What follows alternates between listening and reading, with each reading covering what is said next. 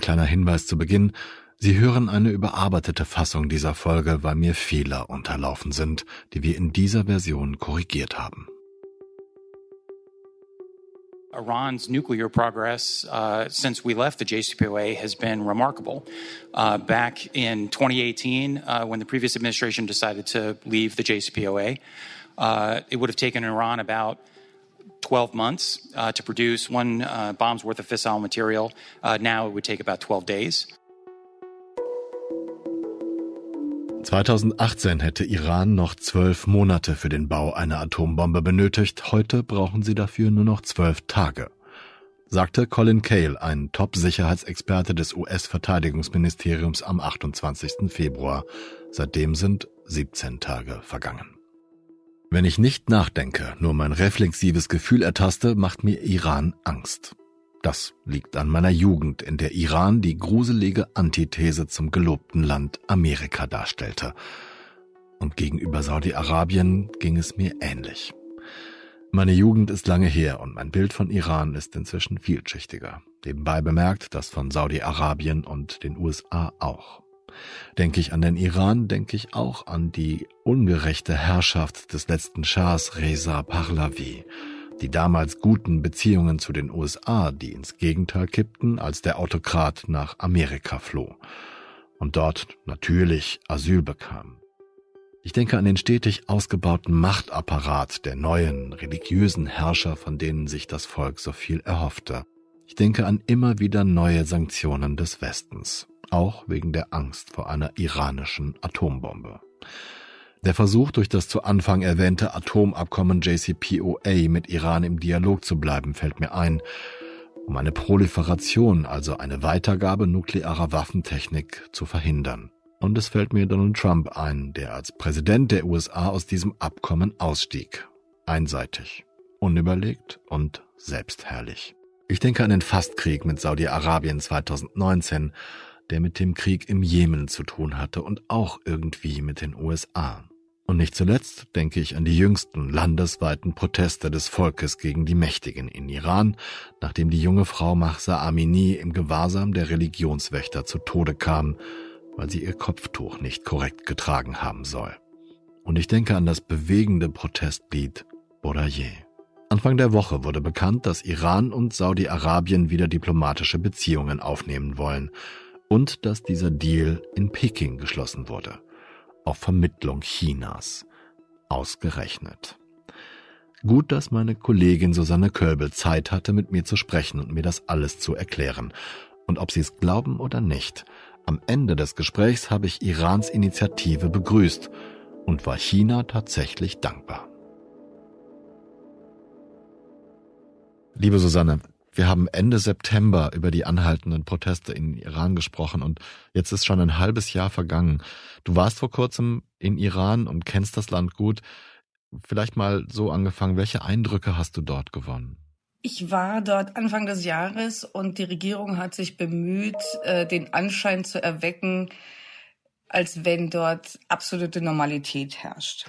Nach außen konnte man das auch so denken, weil natürlich die Plätze, wo üblicherweise der Aufruhr ist, also vor der Universität und äh, die Hauptstraßen drumherum, die waren in der Tat ruhig. Äh, woran liegt das? Das liegt daran, dass die Repression unglaublich groß war. Wir gingen immer von 20.000, 18 bis 20.000 Inhaftierten aus. Neulich hat das Regime selbst Zahlen von 80.000 Inhaftierten genannt, was ja unvorstellbar hoch ist, wovon sie also 70.000 wieder freigelassen hätten, was immer noch 10.000 Inhaftierte bedeuten würde. Das heißt also, die haben es einfach mit großer, mit großem Sicherheitsaufwand niedergeschlagen. Das klingt aber sehr bedrückend, Susanne. Konntest du denn mit den Menschen sprechen? Also vielleicht sogar mit welchen, die protestiert haben? Die Stimmung ist natürlich verhalten, ängstlich, frustriert. Wenn man die Menschen fragt, die daran teilgenommen haben. Ich hab, war sehr vorsichtig, die zu treffen, einfach um sie auch nicht in Gefahr zu bringen. Aber mit, es ist eigentlich fast egal, mit wem man gesprochen hat. Alles, was nicht zum Regime selbst gehört, gehört quasi zum Widerstand. In welcher Intensität sie auch immer teilgenommen haben. Ob sie zu Hause gesessen haben und sympathisiert haben oder ob sie sich auf die Straße begeben haben, ist ein gradueller Unterschied. Das ist so eine Beobachtung von mir. Alle, die unter, ich würde sagen, 18 waren oder 20 waren, waren diesmal auf der Straße. Also irgendwie zwischen 13 und 20. Ne? Also Leute, die einfach diese Episode vielleicht auch noch nie erlebt haben, dass sie auf der Straße gegen die Sicherheitskräfte irgendwann mal kämpfen oder mit denen konfrontiert sind und irgendwann mal in einer Einzelzelle landen und dort vielleicht zehn Tage sitzen und schier wahnsinnig werden. Jemand, der das mal erlebt hat, macht das normalerweise kein zweites Mal mehr. Mhm. Kann man sagen, dass die Proteste dann gescheitert sind? Also dieser Aufstand, den halte ich für gescheitert.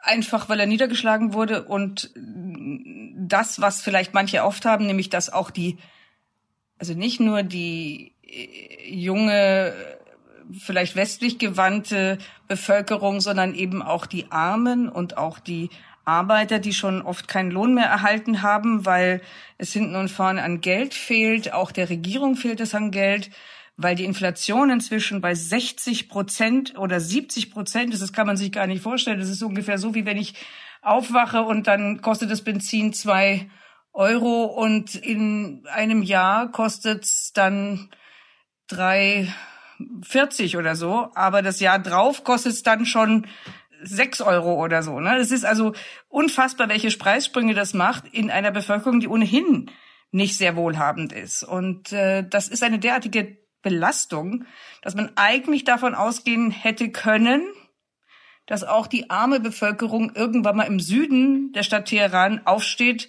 und auf die Straße geht. Und das ist sicherlich das, was das Regime allermeisten befürchtet hat. Und das ist nicht geschehen. Man kann sich natürlich fragen, warum ist das nicht geschehen? Und warum ist das nicht geschehen? Es ist nicht geschehen, weil die Alternative fehlt. Und da sind wir beim entscheidenden Punkt. Diese Menschen haben eine Revolution erlebt vor 40 Jahren, die Älteren, oder 44 Jahren, die ihnen nur Unglück gebracht hat, die ähm, nicht die erhoffte Freiheit, nicht den erhofften Zugang zu den Ressourcen des Landes gebracht hat und auch keine Einigkeit und auch keine Gleichheit gebracht hat und Schmerzen insofern, als dass das Land seit so langer Zeit isoliert ist, dass alle darunter leiden, egal zu welcher Gruppe sie gehören. Und das wollen sie nicht nochmal erleben. Und sie haben gesehen, wie Syrien, wie Irak, wie Libyen zerfallen und, und Afghanistan natürlich auch, das in der Nachbarschaft ist. Und sie wollen auf gar keinen Fall so ein Schicksal erleben. Das heißt also, was ist die Alternative und wer bietet eine bessere und vor allem sichere Alternative. Und deshalb gerät dieser ganze Prozess ins Stocken, weil niemand garantieren kann, dass es nicht zum Bürgerkrieg kommt und weil niemand garantieren kann, dass das Land nicht ins Chaos fällt. Und wenn ich das richtig verstehe, weil die Menschen nicht daran glauben, dass ein Bürgerkrieg die Verhältnisse besser, sondern wahrscheinlich eher schlechter machen würde. Davon gehen die allermeisten aus. Was sie auf keinen Fall wollen, ist mehr Gewalt und möglicherweise auch noch den Zerfall des Landes. Und Sie haben eigentlich ja auch keinen Grund zu glauben, dass ein Bürgerkrieg das besser macht. Die Erfahrung der Geschichte zeigt, dass meistens nicht die Vernünftigen gewinnen, die moderaten Kräfte, sondern dass sich am Ende eines solches Prozesses, selbst wenn er von vernünftigen und ausgewogenen Kräften gestartet wird, am Ende die Radikalen durchsetzen. Die, die eben brutaler sind als andere und die extremer sind als andere. Aus heutiger Sicht betrachtet war 1979 ein schicksalhaftes Jahr für die ganze Region. Mitte Januar verließ Shah Reza Pahlavi sein Land Iran, vertrieben von seinem Volk, das ein autoritäres Regime satt hatte. Zu sehr konzentrierte sich die Macht im Land auf seine Familie. Zu viel Reichtum hatte er angehäuft, zu westlich war seine Lebensweise. Nicht nur wegen der regelmäßigen Trips zum Skilaufen nach St. Moritz. Und zu wenig hatte der Schah die Geistlichen beachtet, die dem Volk viel näher waren als der entrückte Monarch. Er floh in die USA, die ihn und seine Macht erheblich unterstützt hatten. Zwei Wochen später kehrte Ruhollah Khomeini als Revolutionsführer zurück, der 1964 als Aufrührer ins Exil geschickt worden war, nachdem er Amerika und Israel als die Quelle aller iranischen Probleme bezeichnet hatte. Stürmisch begrüßt begründete er die Islamische Republik und auch die umfassende Macht der geistlichen Führer, die bis heute anhält. Im Nachbarstaat Irak kam 1979 ein neuer Staatspräsident an die Macht. Sein Name Saddam Hussein. Israel zog sich von der besetzten Sinai-Halbinsel zurück, nachdem er mit Ägypten Frieden geschlossen hatte. Und am 25. Dezember des Jahres marschierten die ersten sowjetischen Truppen in Afghanistan ein. Ich habe hier die Frage stehen, hast du den Eindruck, dass die Protestierenden etwas erreicht haben? Du hast vorhin gesagt, dass jeder, der nicht beteiligt am Regime ist, ist eigentlich dagegen. Das ist doch aber auch irgendwo ein Erfolg, dass du diesen Konsens im, in der Bevölkerung hast. Ich glaube sogar, dass es ein ganz großer Erfolg ist. Deswegen war es auch nicht umsonst, wobei man natürlich sagen muss, die Opfer waren erheblich. Ne? Ich meine, es sind schon wieder, ja. wir haben keine genauen Zahlen, wir wissen es nicht. Das Regime spricht von 200 Toten und äh, Menschenrechtsgruppen sprechen von viel mehr, Hunderten von Toten. Man weiß nicht genau, wie viele Verletzte und Tote das gekostet hat. Man kann aber nicht sagen, dass es ohne Effekt oder ohne Widerhall war. Tatsächlich hat dieser Aufstand gezeigt, wie viele Menschen dieses Regime so nicht mehr wollen. Und eine Einigkeit gezeigt, die eigentlich bewegend ist. Das Anhalten dieser Proteste über so einen langen Zeitraum, trotz der Repression, hat gezeigt, dass sie entschlossen sind und dass sie eine große Widerstandskraft haben, natürlich nicht irgendwann mal hört das Märtyrertum dann auch oder das Heldentum dann auch auf. Es hat gezeigt, also ich habe mit einem Mann gesprochen, das fand ich sehr interessant, das war ein Berater der Regierung, der ganz vernünftig war und der sagte, realistisch betrachtet sind 85 Prozent der Iraner gegen diese Regierung und gegen das Regime. Und vielleicht befinden sich sogar in den 15 Prozent der Unterstützer Unzufriedene die eben auch nur keine Alternative sehen, als die Stabilität zu erhalten, weil danach würde es nur noch schlechter werden. Und das ist das erste Mal im Augenlicht der Welt dargestellt. Jeder weiß es. Die Regierung hat ihre Bevölkerung verloren. Und das kann nicht ohne Folgen bleiben. Ich bin natürlich sofort versucht zu fragen, äh, welche Folgen du da siehst. Also die Folgen sind im Stadtbild zu sehen. Teheran ist jetzt nicht die Landbevölkerung, aber zum Beispiel das, der ganze Protest hat sich ja eigentlich um diese verrückte Kopftuchfrage ähm, mal entzündet. Und die Jana Masa äh, Amini, die damals zu Tode kam, weil sie angeblich nicht richtig bekleidet war, diese junge Frau, die dann von der Moralpolizei, Sittenpolizei in Gewahrsam gezerrt wurde und man weiß es bis heute nicht genau, was passiert ist. Offensichtlich, also man vermutet, dass sie so misshandelt wurde, dass sie daran gestorben ist. Wenn man heute in Teheran durch die Straßen geht, würde ich sagen, dass jede dritte Frau kein Kopftuch mehr trägt. Ach. Gar keins. Die Sittenpolizei ist nicht präsent. Gleichzeitig gibt es aber kein, keine offizielle Regelung der äh, dieser Verhältnisse. Ne? Man nimmt es zur Kenntnis, man unternimmt im Moment nichts gegen diese Frau, gibt ihnen aber auch keine Rechtssicherheit, dass das akzeptiert würde und dass das Regime quasi den Menschen auch entgegenkommen will.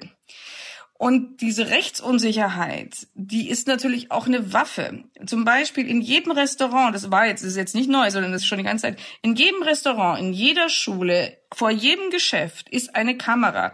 Iran scheint kein so modernes Land zu sein, aber wenn es um die Überwachung seiner Bevölkerung geht, stehen die den Chinesen in nichts nach. Sie haben zum Beispiel jetzt von den Chinesen eine Gesichtserkennungssoftware gekauft, so dass sie jeden, der in der Straße läuft und von so einer Kamera erfasst wird und dem sie verfolgen wollen, könnten sie zu einem Fall machen. Das heißt, das ist eine Kriminalisierung von Massen. Das ist ja eines der zentralen Probleme, dass man sagt, wir lassen euch doch. Ihr könnt ja machen, was ihr wollt. Nur dafür gibt es keine Sicherheit. Das kann morgen wieder ganz anders sein. Und das macht die Leute auch wieder neu wütend. Wir haben heute Nacht zum Beispiel gehabt die sogenannte Silvesternacht. Am nächsten Montag ist Neurus, das ist das Neujahrfest. Und es sind beides Feste, wo man befürchtet oder befürchtet hat, dass es zu neuen Aufständen kommt. Also irgendetwas, was äh, äh, sich dazu eignet, auf die Straße zu gehen, werden sie erneut darstellen, dass sie nicht einverstanden sind. Und damit muss die Regierung jetzt umgehen. Aber kann man denn sagen, wie fest das Regime noch im Sattel sitzt?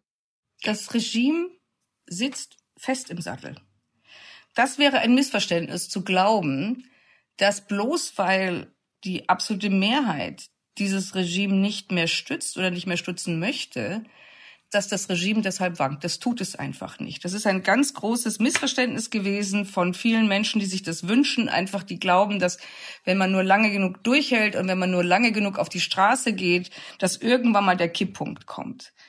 Also wer sich ein wenig mit den, mit den Machtverhältnissen dort beschäftigt, dem muss klar sein, dass zumindest mal diese Straßenproteste jederzeit niedergeschlagen werden können. Wir haben es hier mit Millionen von Unterstützern zu tun. Das sind 84 Millionen Menschen in Iran und trotzdem gibt es, man braucht ja nicht die Hälfte, um die andere Hälfte zu kontrollieren, sondern man braucht ein paar Millionen im Sicherheitsapparat, um die absolute Mehrheit in Schach zu halten. Seit November melden fast alle iranischen Provinzen mysteriöse Vergiftungsfälle. Fast immer sind Schülerinnen betroffen, viel seltener erwachsene Frauen. Sie klagen über Übelkeit, Atemnot, Schwindel. So gut wie nie trifft es Jungen oder Männer und auch erstaunlich wenige Lehrerinnen der betroffenen Schulen. Inzwischen ist ein Deutungsstreit über diese Vorfälle entbrannt. Die Regierung lässt offiziell nach Tätern suchen, präsentiert sie auch und spricht von Hintermännern im Ausland, die das Regime diskreditieren wollen. Die Opposition beschuldigt das Regime, die Frauen des Landes flächendeckend für ihren Widerstand zu strafen und gleichzeitig die nächste Generation zu lehren, sich ja nicht aufzulehnen. Natürlich haben Susanne und ich auch über diese Vergiftungen gesprochen, aber wir verfügen schlicht nicht über gesicherte Erkenntnisse. Die Fälle bleiben bis zum Redaktionsschluss dieser Sendung so mysteriös, dass man sie nicht eindeutig erklären kann. Aber genau das entzündet neue Proteste und rückt erneut die Frage in den Brennpunkt, welche Möglichkeiten bleiben, die Lebensbedingungen in Iran für alle Menschen zu verbessern und eben nicht noch weiter zu verschlimmern. Die Opposition verneint, mit dem Regime zu verhandeln, die sagen, man muss es in die Knie zwingen, man muss äh, versuchen, äh, sie mit Sanktionen äh, zu erschöpfen, so dass die Menschen am Ende eben auch, also auch die Armen gegen das Regime aufstehen und es diesen Aufruhr gibt.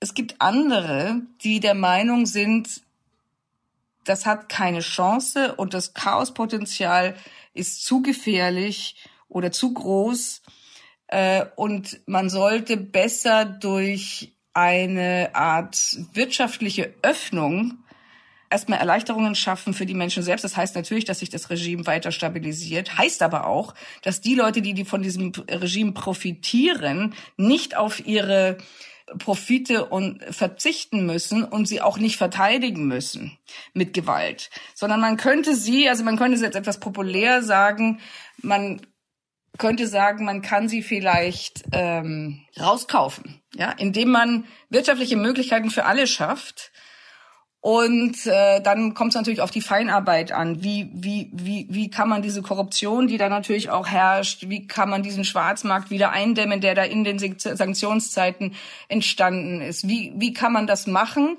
Es gab 2015 das sogenannte Nuklearabkommen, das die meisten oder einen Großteil der Sanktionen tatsächlich aufgehoben hat. Und es gab so eine Art Tauwetter, ein paar Jahre lang.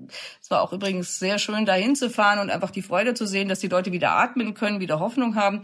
Und dann hat äh, der damalige US-Präsident Trump dieses Abkommen einseitig für Amerika gekündigt und die Europäer hatten einfach nicht genügend Kraft, sich wirtschaftlich dagegen zu stemmen und haben eigentlich klein beigegeben, sodass dieses Nuklearabkommen eigentlich tot ist.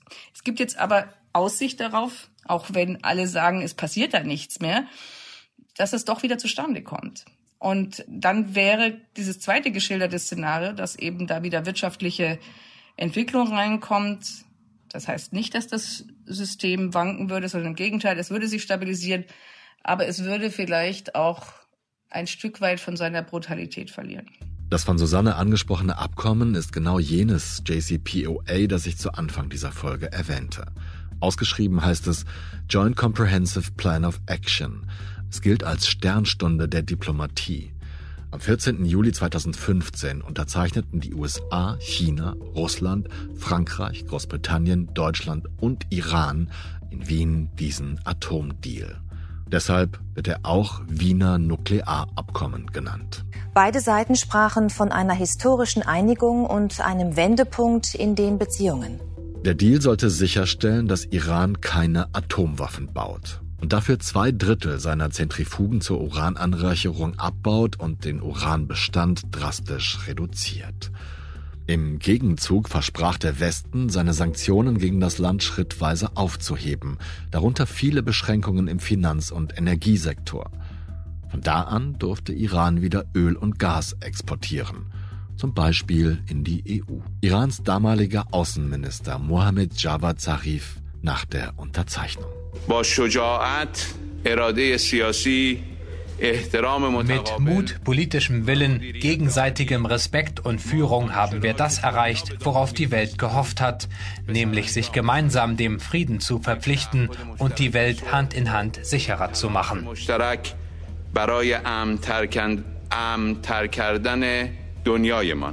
Nur ein Jahr später veränderte sich die gesamte politische Welt. Donald Trump löste Barack Obama ab und regierte von da an radikal nach seiner Maxime America First. Am 8. Mai 2018 dann das. I am announcing today that the United States will withdraw from the Iran nuclear deal. Sämtliche Vermittlungsversuche der internationalen Staatengemeinschaft waren damit gescheitert. Gleichzeitig drohte Trump der iranischen Führung mit bisher ungekannten Problemen, sollten sie ihr Atomprogramm wieder aufnehmen und installierte neue, härtere Sanktionen. Wir sprechen gleich über das JCPOA. Vorher möchte ich nochmal mit dir über den Vorgang dieser Woche sprechen, dass sich nämlich Iran mit Saudi-Arabien ich weiß nicht, ob man versöhnt sagen kann, aber wieder angenähert hat. Was hat es zu bedeuten, dass Iran mit Saudi-Arabien vereinbart hat, die diplomatischen Beziehungen wieder aufzunehmen in dieser Woche? Es ist kein Zufall, dass es gerade jetzt passiert. Ich hatte vorhin gerade gesprochen über das Nuklearabkommen, das eigentlich schon abgesagt und totgesagt ist. Ich glaube nicht, dass es totgesagt ist. Warum? Es ist so, dass ja Iran weiter Uran angereichert hat. Und zwar war die Nachricht, dass Spuren von Uran, das zu 85 Prozent angereichert wurden, gefunden werden, sicherlich auch so gefährlich diese Nachricht ist, aber ganz genau platziert. Wenn Iran so viel Uran anreicht, dass es nur noch wenige Wochen oder Tage sind, um die Bombe zu bauen, dann ist quasi die Kettenreaktion fast nicht aufzuhalten, dass Israel Iran bombardieren würde und dann würde Iran einen regionalen Krieg beginnen, der niemanden verschont ließe. Um das abzuwenden und um Probleme zu lösen, die Saudi-Arabien ohnehin schon die ganze Zeit mit Iran hat, gab es jetzt tatsächlich eine zeitliche Dringlichkeit, um mit Iran zu einem Ergebnis zu kommen. In einem kurzen Statement nach der Einigung zeigte sich der iranische Unterhändler, Ex-Verteidigungsminister Ali Shemshani, erleichtert und selbstbewusst. Wir schlagen ein neues Kapitel zwischen der Islamischen Republik Iran und Saudi-Arabien auf, sagt er. Gleichzeitig erkennen wir das Interesse und das Wohlwollen beider Länder, die Sicherheit der Region zu stärken und unnötige Einmischungen anderer Mächte von außen zu verhindern.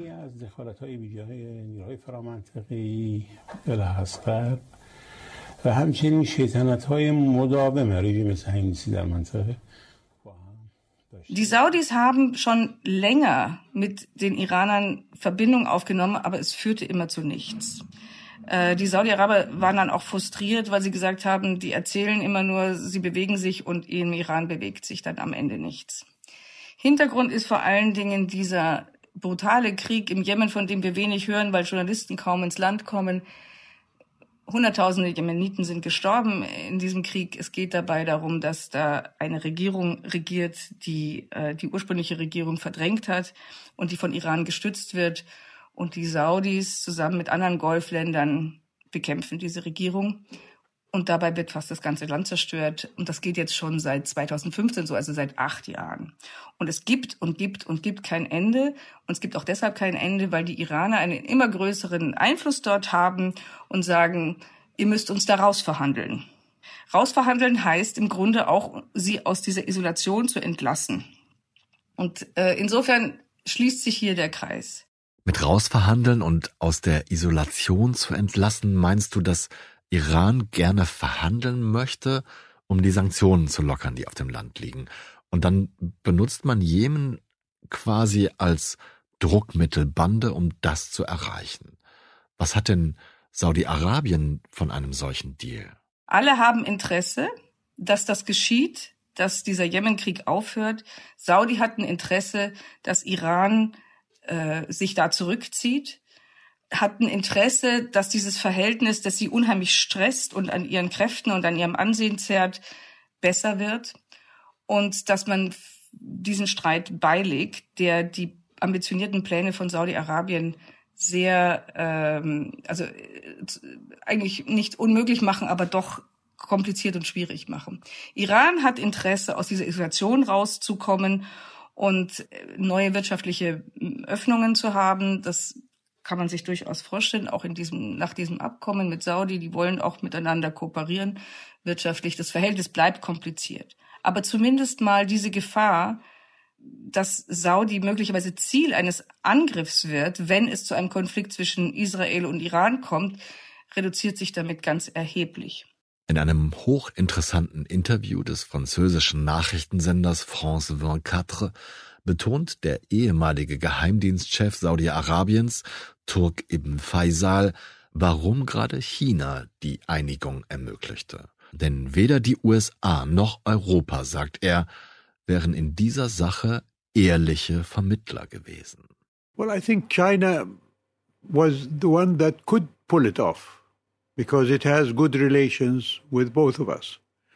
Uh, neither the United States nor Europe would have been able, I think, to be, um, if you like, an honest broker between the two parties.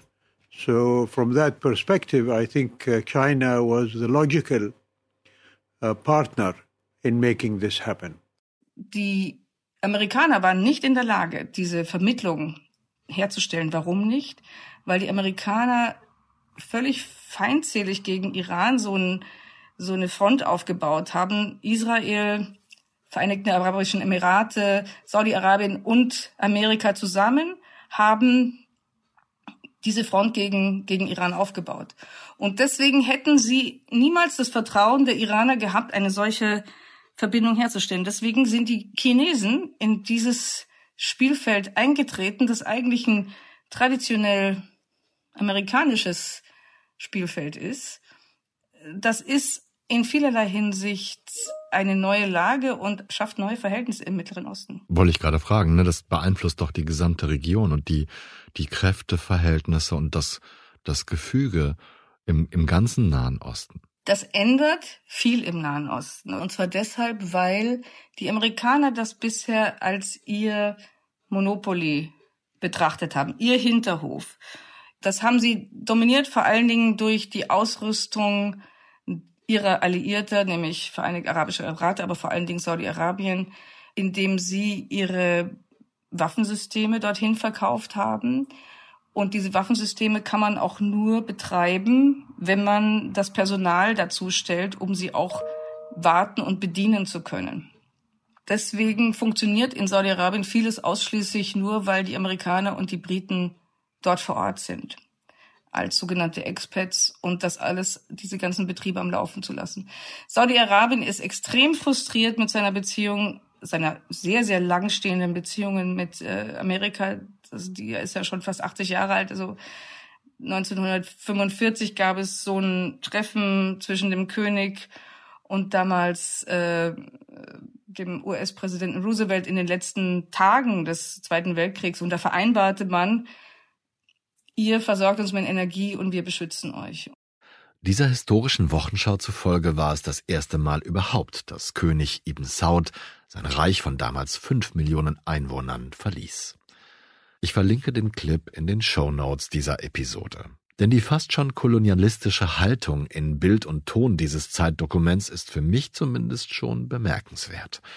Vielleicht triggern die alten Aufnahmen aber auch nur mein Verständnis für den Wunsch dieser Staaten, zumindest ab jetzt die Geschichte ihrer eigenen Region selbst bestimmen zu wollen.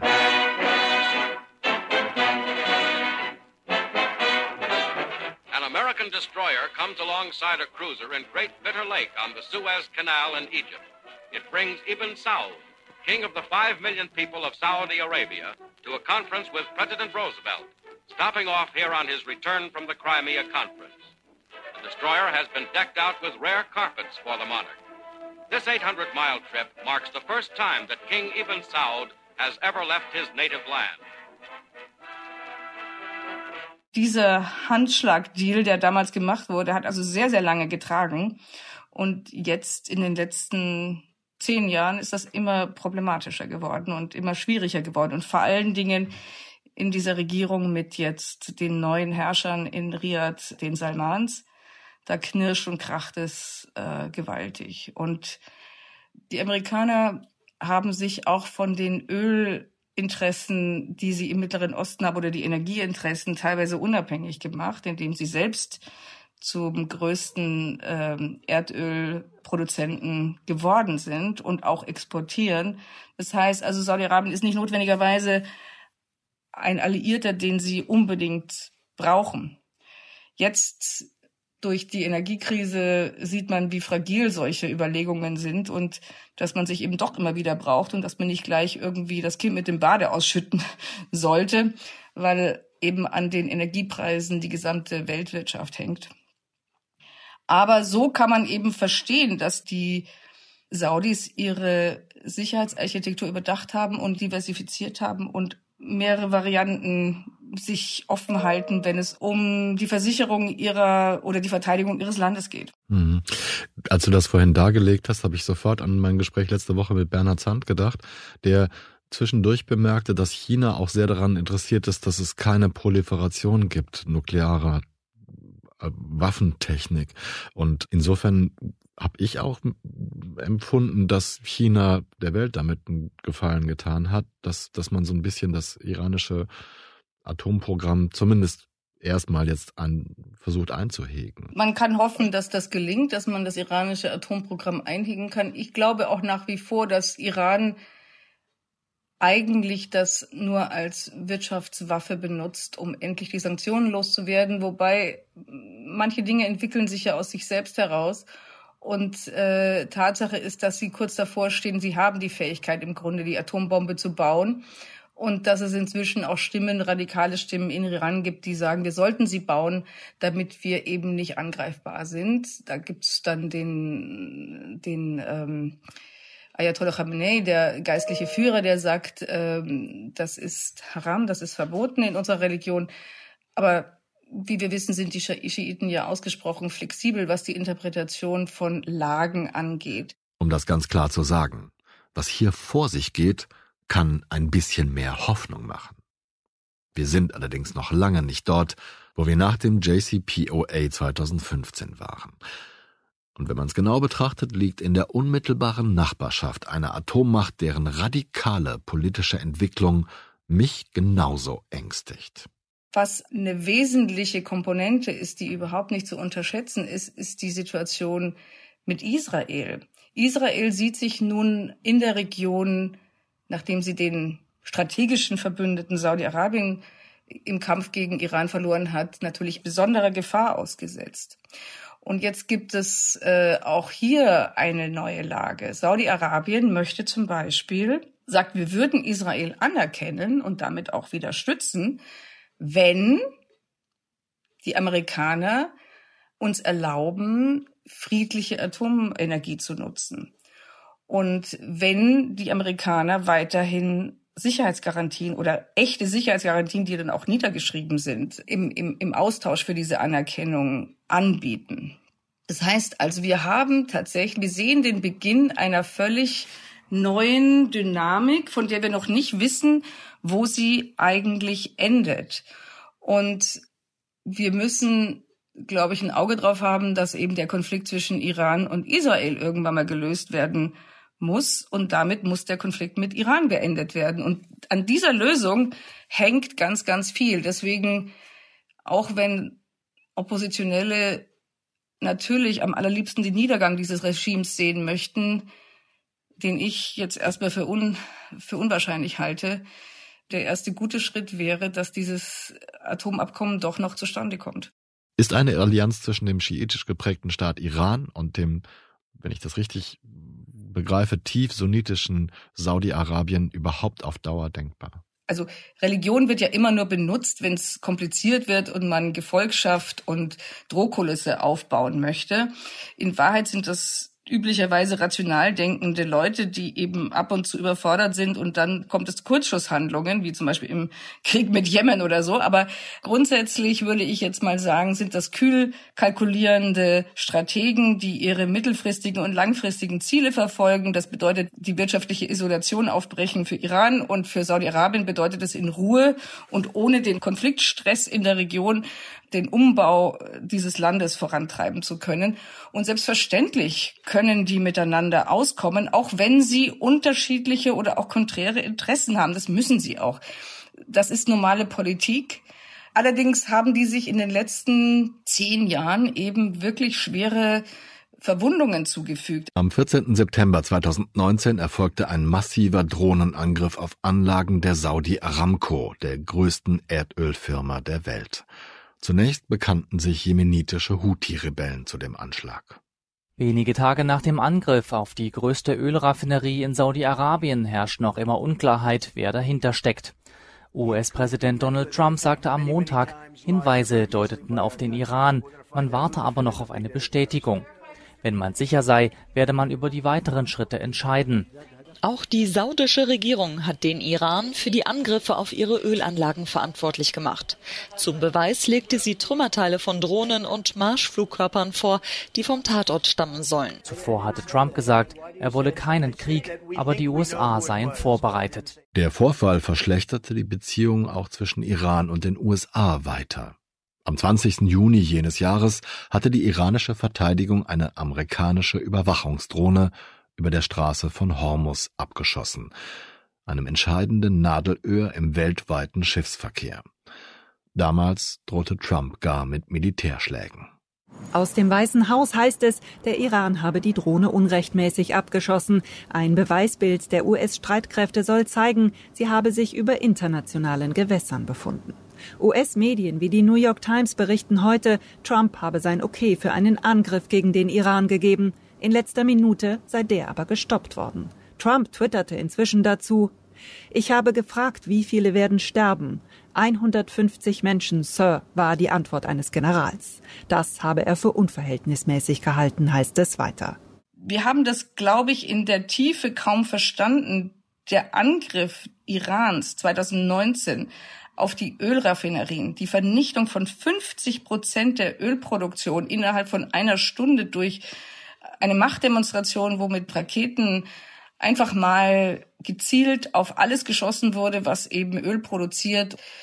Das war ein schwerer Schlag. Und das sind auch Verletzungen, die nicht einfach so weggehen. Das sind ja auch Personen, handelnde Personen. Im Iran ist es mehr ein, ein strategischer Apparat.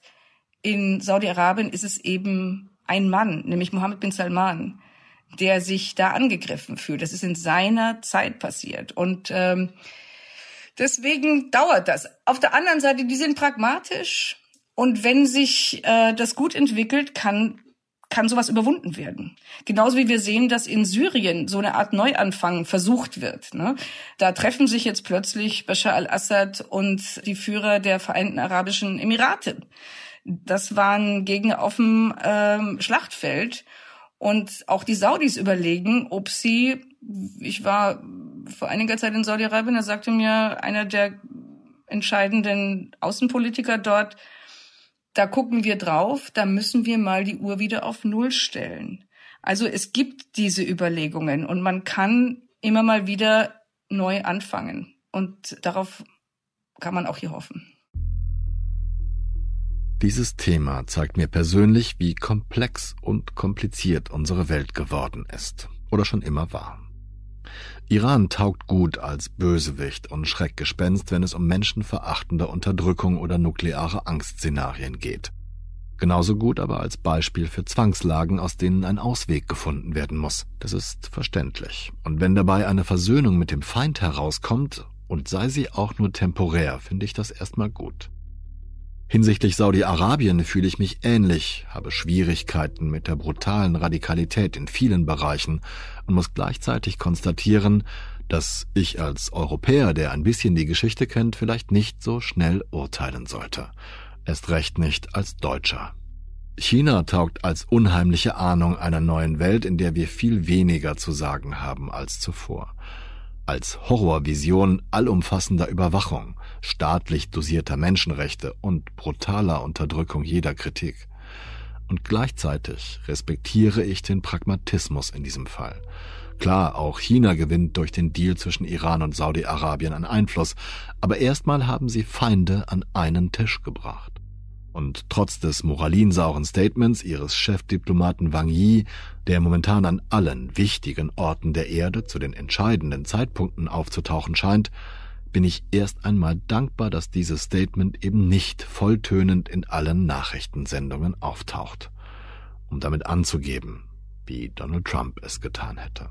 Eines meiner ersten Interviews als junger Journalist führte ich mit dem Musiker Meat Loaf, den ich danach fragte, wie er die Welt sieht. You know I like Star Wars, sagte er. I like it black and white, good and evil. I don't like all the gray in between. Als lebenslanger Star Wars-Fan fand ich das damals lustig. Heute glaube ich, kommen wir nicht mehr zurecht, wenn wir die Graustufen ausblenden. Das war 8 Milliarden, der Auslandspodcast des Spiegel. Ich bedanke mich ganz herzlich bei meiner Kollegin Susanne Kölbel für meinen Wissenszuwachs in diesem Gespräch und bei ihren Gastkatzen dafür, dass sie uns in Ruhe haben reden lassen. Bei meiner Kollegin Jovina Kostreva, die mich trotz widrigster Umstände bei dieser Folge erheblich unterstützt hat. Bei Luca Ziemek und Janis Schakarian, die diese Folge klanglich und inhaltlich besser gemacht haben. Und bei allen Wesen, die uns zuhörten und ohne die es diesen Podcast gar nicht gäbe. Bleiben Sie tapfer und gesund. Ich verbleibe bis zur nächsten Folge, Ihr Olaf Häuser.